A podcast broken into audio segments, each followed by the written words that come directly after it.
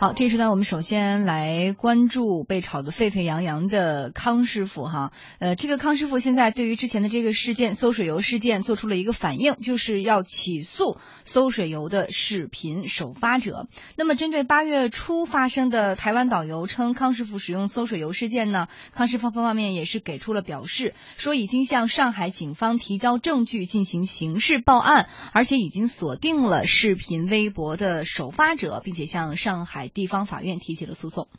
根据康师傅控股新闻发言人李依林之前所说呢，视频的真实性本身就存在疑问，没有任何旅行社、旅行团的标志，但是短短两天就有几百万的传播效果。李依林表示呢，微信传播渠道难以调查，但是公司发现这条视频在微博首发是由认证信息为上海欧孚通信技术有限公司运营总监柯笑阳发布的。康师傅方面因此提起民事诉讼，向首发者索赔一百五十万元。面对我们天下公司的采访，康师傅方面今天也是给出了一个文字的回复，表示康师傅所有的产品原料都是合格证明和相关的资质认证。这个事件涉及网络谣言的传播，严重影响并侵害了消费者知情权和选择权，也影响到了社会稳定和企业的正常经营。关于事件的进展，目前已经进入到了司法程序，具体细节不便透露。后续如果有新的进展，将会及时告知。嗯，事件最终结果如何，跟视频内容本身到底是不是谣言密切相关。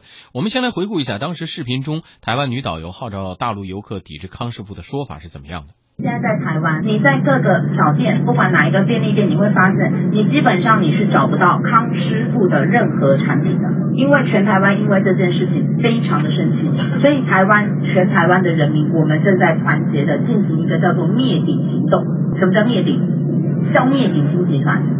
在台湾所生产的馊水油，跟运到大陆去贩售的馊水油，大陆是台湾的五十六倍。可是这个新闻大陆有没有报给你们知道？没有，台湾知道。我个人呢，我会继续的支持这一项的行动，直到鼎新完全退出台湾。但是鼎新现在的态度是什么样？随便啊，大陆十四亿人，我怕你啊。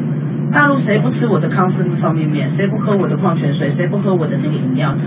他根本不看重台湾的市场，所以我每一个团队，我都会在我的车上跟各位讲，不要再支持康师傅任何的企业。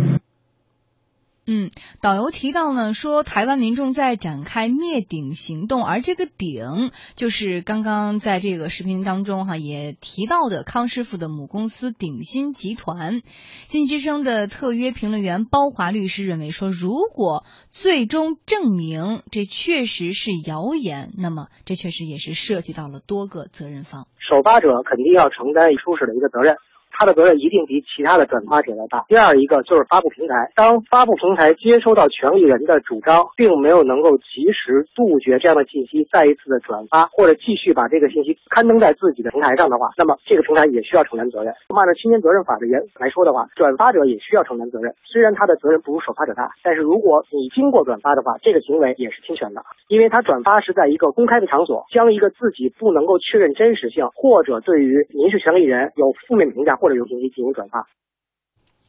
不过呢，也有蹊跷的地方啊。被康师傅认为是首发者的微博用户柯笑阳则表示，网上有那么多视频，转发的人也很多，为什么单单找我呀？我发微博是我的权利，又没有附带攻击性的话。呃，他们说我是微博首发，但是我就是在微信上看到了转发出来而已，没有恶意，也没有编造夸大的情节，没有艾特任何名人，没有大肆宣传。目前呢，呃，柯笑阳的微博上已经删除了这则视频。嗯，好，我们就这个问题问问立栋的观点哈。呃，立栋怎么判断这个事情的性质，尤其是涉及到这个所谓的微博首发人他的转发行为？实际上，这个事情呢，从这个我们现在不能做一个结论，说啊，谁这个首发谁对谁错发这个视频的人，他就一定是带着恶意啊。但是呢，他的客观后果却是明确的，就是因为这样的一个转发，而且呢，这个事情呢，并没有一个权威的认定，就是说。这个是他视频里讲到的事情，然后是不是在大陆他真的是卖这个馊水油的？嗯，呃，那有关方面其实相关的主管部门已经出来发声了，说这个没有这样的问题。但是呢，它确确实实造成了比较严重的后果。那从这个，因为康控它本身就是上市的公司，嗯，它的市值损失是非常明确的。那这里面就是有一个什么呢？它提起要对于这个。他所谓的认定的这个首发者要有一个起诉呢，我认为更多的是要表明他的一个态度。对对，他不是非要针对你这个人。对，嗯，他这个态度呢，也许说，呃，真正如果说认定了，可能会通过某种和解的方式，但是呢，会给公众。呃，有这样的一个印象，就是说，在网上，在一个公共空间内发言，或者说你做任何的一个行为，就包括转发的这样的一个行为，实际上它是要负一定的这个责任的。这个责任呢，可能就是说，呃，也许是正面的，也许负面的。你的一个转发行为，可能对于一个企业来说就是灭顶之灾，嗯，就是非常大的一个问题。所以讲，这里面就是说，如果说这个企业罪有应得，那也是。由法律部门去认定，然后法律部门对他进行严惩的。但是如果躺着中枪的话，我觉得确实是比较啊比较冤的一件事情。嗯，但是就目前的这种网络舆论的环境而言，其实我们发现，尤其是一些负面的信息，特别容易在短时间内瞬间的被聚焦，然后瞬间的被放大，然后经过无数次的这种转发，形成社会的热点。这可能也是跟就是舆论环境还有网络本身这个场。是有关系的。这里面有两个，一个是客观的场，就是客观的来说，从网络的这个舆论场里边，它的传播是有自身的一个规规律规律的啊。嗯，也许这个东西呢，可能大家呃在网络的这种环境内呢，对于一些负面的或者说内容带有一定刺激性的这样的一个题目标题的内容那种转发，它它本身就有一种倾向性，对，它愿意倾向于去相信这些。这这是它本身的一个客观的一个结果。另外一个呢，它就是讲到一个主观的这个态度认定，或者主观的一个倾向性。还有一个就是有些，比如说现在虽然我们觉得自己的信息搜集的或者是知道的比以前多很多，但是我们对于真正一个事件出来以后，我发现其实很多的网民朋友哈也是存在，就是说我对这个事情我先不认定，对啊，但是我疑罪从有。对，一罪从有，一罪从有。对，什么事儿我先认定他了，然后再说，而且也不会对这个事情的很多信息去加以考证，就只是去通过一种转发的形式表达一种所谓的态度。实际上，这就是说一种呃心理现象。比如说，我们拿股市来做比较，嗯，就是大家呃某一个人说某一只股票要上涨。很多人呢，他不认为这是一个真的消息，但是他去关注了这股票，他点击率高了，然后呢，通过数据，某些机构就认为这个股票要上涨了，而他这个自身的这种行为，实际上也是助长了这只股票的上涨。嗯，就是他你自己的行为，也许你认为是中立的、没有态度的，但他实际的后果是有有态度的、有倾向性的。嗯啊，这里面呢，就是刚才讲到这个心态的问题。另外一个就是大家为什么说，呃，有关的政府部门他发了这个很明确的一个声音之后，但是很多人还是依旧呃转发了这样一个。并没有十分确定的一个信息呢，嗯，那就是反映出我们现在的这个食安的环境还是有很大的问题。对，就大家的信心之前被食品安全伤到了心，然后再补，可能还真的是需要一定的时间哈。我们继续来关注，其实，在去年的九月份的时候，就已经爆发了这个台湾的地沟油事件，并且持续的发酵。嗯，当时鼎新旗下的味全、旺旺、统一商超、全家还有味王等多家的这种台湾企业都是卷入。其中，十月份的时候，鼎新集团被指出售黑心油，一时之间舆论哗然，很多和鼎新有关的食品都下架了。当时呢，面对鼎新在大陆出售食品啊涉及黑心油、黑心油的质疑呢，鼎新集团曾经声明说绝无涉及。嗯，所以这次台湾。导游号召大陆游客来抵制康师傅的事件发生之后呢，康师傅已经分别在八月三号和八月七号发出了声明，强调说康师傅所使用的动植物油脂全部在国内采购，都由中粮粮油、呃益海嘉里、双汇等国内符合国家相关资质规定的合格供应商提供，并且严格遵守食品安全相关的法律法规，从没有进口过动物油脂。同时呢。康师傅也在官网上贴出了相关的食品安全管理认证和检测报告等等。